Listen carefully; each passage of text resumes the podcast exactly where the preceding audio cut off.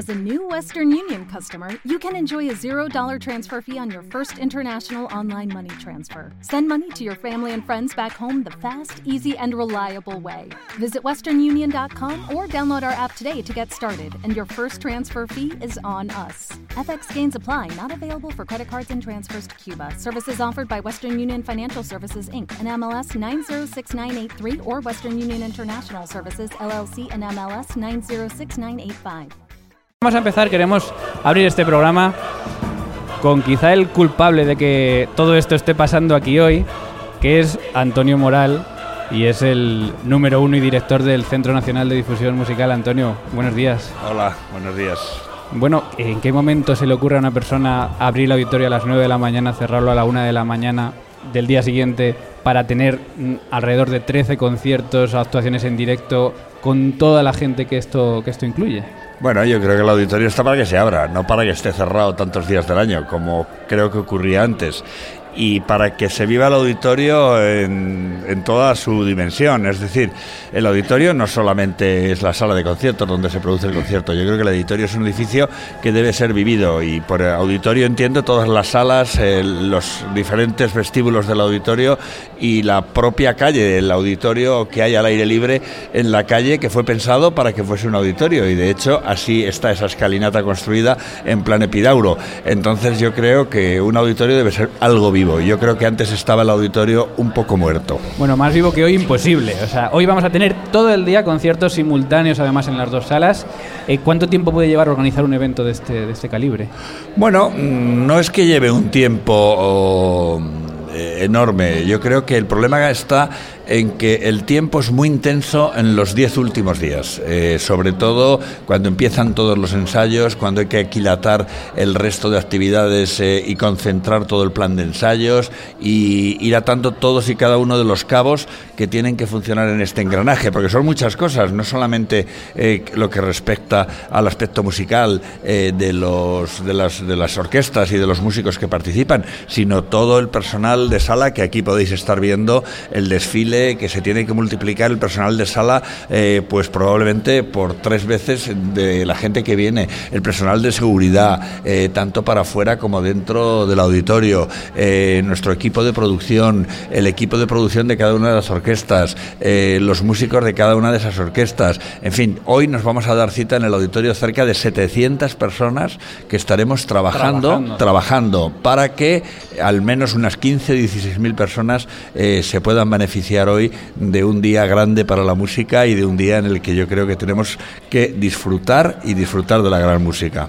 Tú has estado en los ensayos, has podido escuchar a las orquestas. Primero, ¿cómo, cómo está Víctor Pablo Pérez? ¿Está con fuerza y preparado? Víctor Pablo Pérez está hecho un toro, vamos a decir. Porque hoy tiene como seis horas aproximadamente de... vamos, a vamos a utilizar un símil taurino. Bueno, Víctor Pablo Pérez anoche o ayer se merendó seis sinfonías, el día anterior se merendó siete sinfonías, ayer empezó a las nueve y media a trabajar con los cantantes y a las diez y veinte de la noche estábamos saliendo después de haberse hecho la novena de Haydn, la novena de Beethoven, la novena de Schubert, la novena de Borsak y al final la novena de Mahler, que tengo que decir que fue impresionante. No sé cómo va a salir hoy, pero realmente cómo tocaron los chicos de la Honda ayer la novena de Mahler es algo sobrecogedor, se te ponen los pelos de punta. Bueno, se va a ser el fin de fiesta a las diez y media de la noche.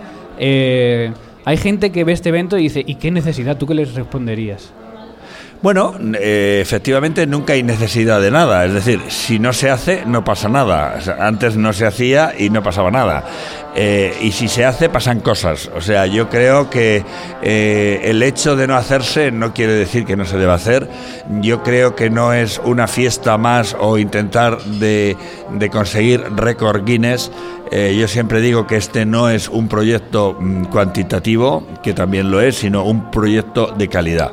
Un proyecto en calidad en el que las propias orquestas entran en una especie de, de, de, de ¿cómo se llama esto? De competición, perdón, de competición muy, muy positiva entre ellas, porque eh, se da la circunstancia de que tiene que tocar una tras otra, es decir, no toca hoy una y mañana toca otra, como ocurre tantas veces en el auditorio o en cualquiera de los auditorios del mundo, sino que se tienen que suceder todas las orquestas eh, seguidas. Todas las orquestas tienen una tensión muy especial y además se da la circunstancia de que es un único maestro el que dirige eh, todas y cada una de estas orquestas. Hay gente que me pregunta, ¿y por qué no cinco maestros? Porque si fueran cinco maestros, mm, entonces convertiríamos en esto en una jornada más, porque serían cinco conciertos iguales o cinco conciertos con la personalidad que, imprime cada uno de esos maestros. Pero me refiero que no habría, no habría esa competencia sana de la que te hablo, porque cada orquesta vendría con su maestro y cada orquesta con su maestro harían su concierto.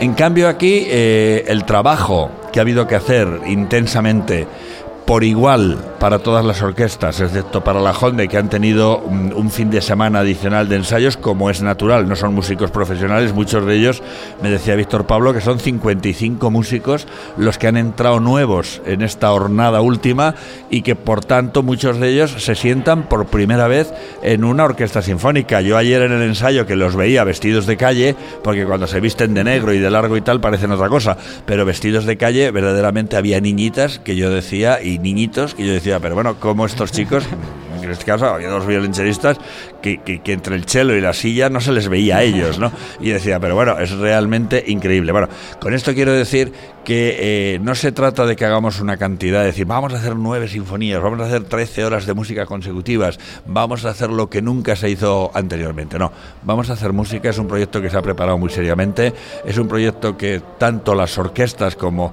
eh, los diferentes intérpretes, porque luego hablaremos de los intérpretes de piano, que también están aquí en la otra sala, ¿no? Eh, todos ellos se lo han preparado muy, muy concienzudamente. Y hay mucha energía y yo creo que esta sana competición, esta sana competencia hace que todos nos pongamos las pilas de una forma muy especial, incluida el público. Ha habido casi, mm, en concreto, 960 personas que se han comprado el abono concreto completo, perdón. Es una cantidad enorme de gente que está dispuesta a venir a escucharse todas las sinfonías. O sea, como decíamos antes, hay mucho friki ¿eh? que realmente está interesado en tragarse este atracón. Pero eso quiere decir algo, ¿no? Y estoy convencido que habrá mucha gente que vendrá a dos o tres conciertos y alternarán los conciertos de piano con los conciertos sinfónicos. Y además vamos a hacer un estudio en el día de hoy para ver el comportamiento del público, a ver qué piensa el público, a ver por qué el público está interesado en este proyecto a ver qué críticas nos hacen y también a ver qué recomendaciones nos hacen.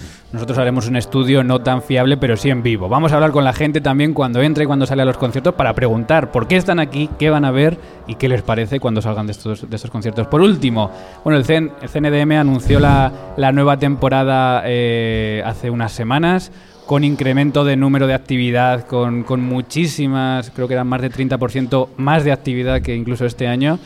¿Es un buen estado de salud para, para la música en España? Hombre, yo creo que es un inmejorable estado de salud para el CNDM.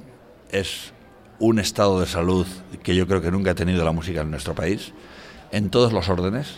Nunca hemos tenido tantas orquestas, Nunca hemos tenido tantos teatros de ópera, nunca hemos tenido tantos grupos de música barroca con una calidad como la que tenemos, nunca hemos tenido un eh, número de compositores que está desplegando una actividad internacional de primer orden y nunca hemos tenido músicos como los que tenemos hoy que están poblando todas las grandes orquestas del mundo.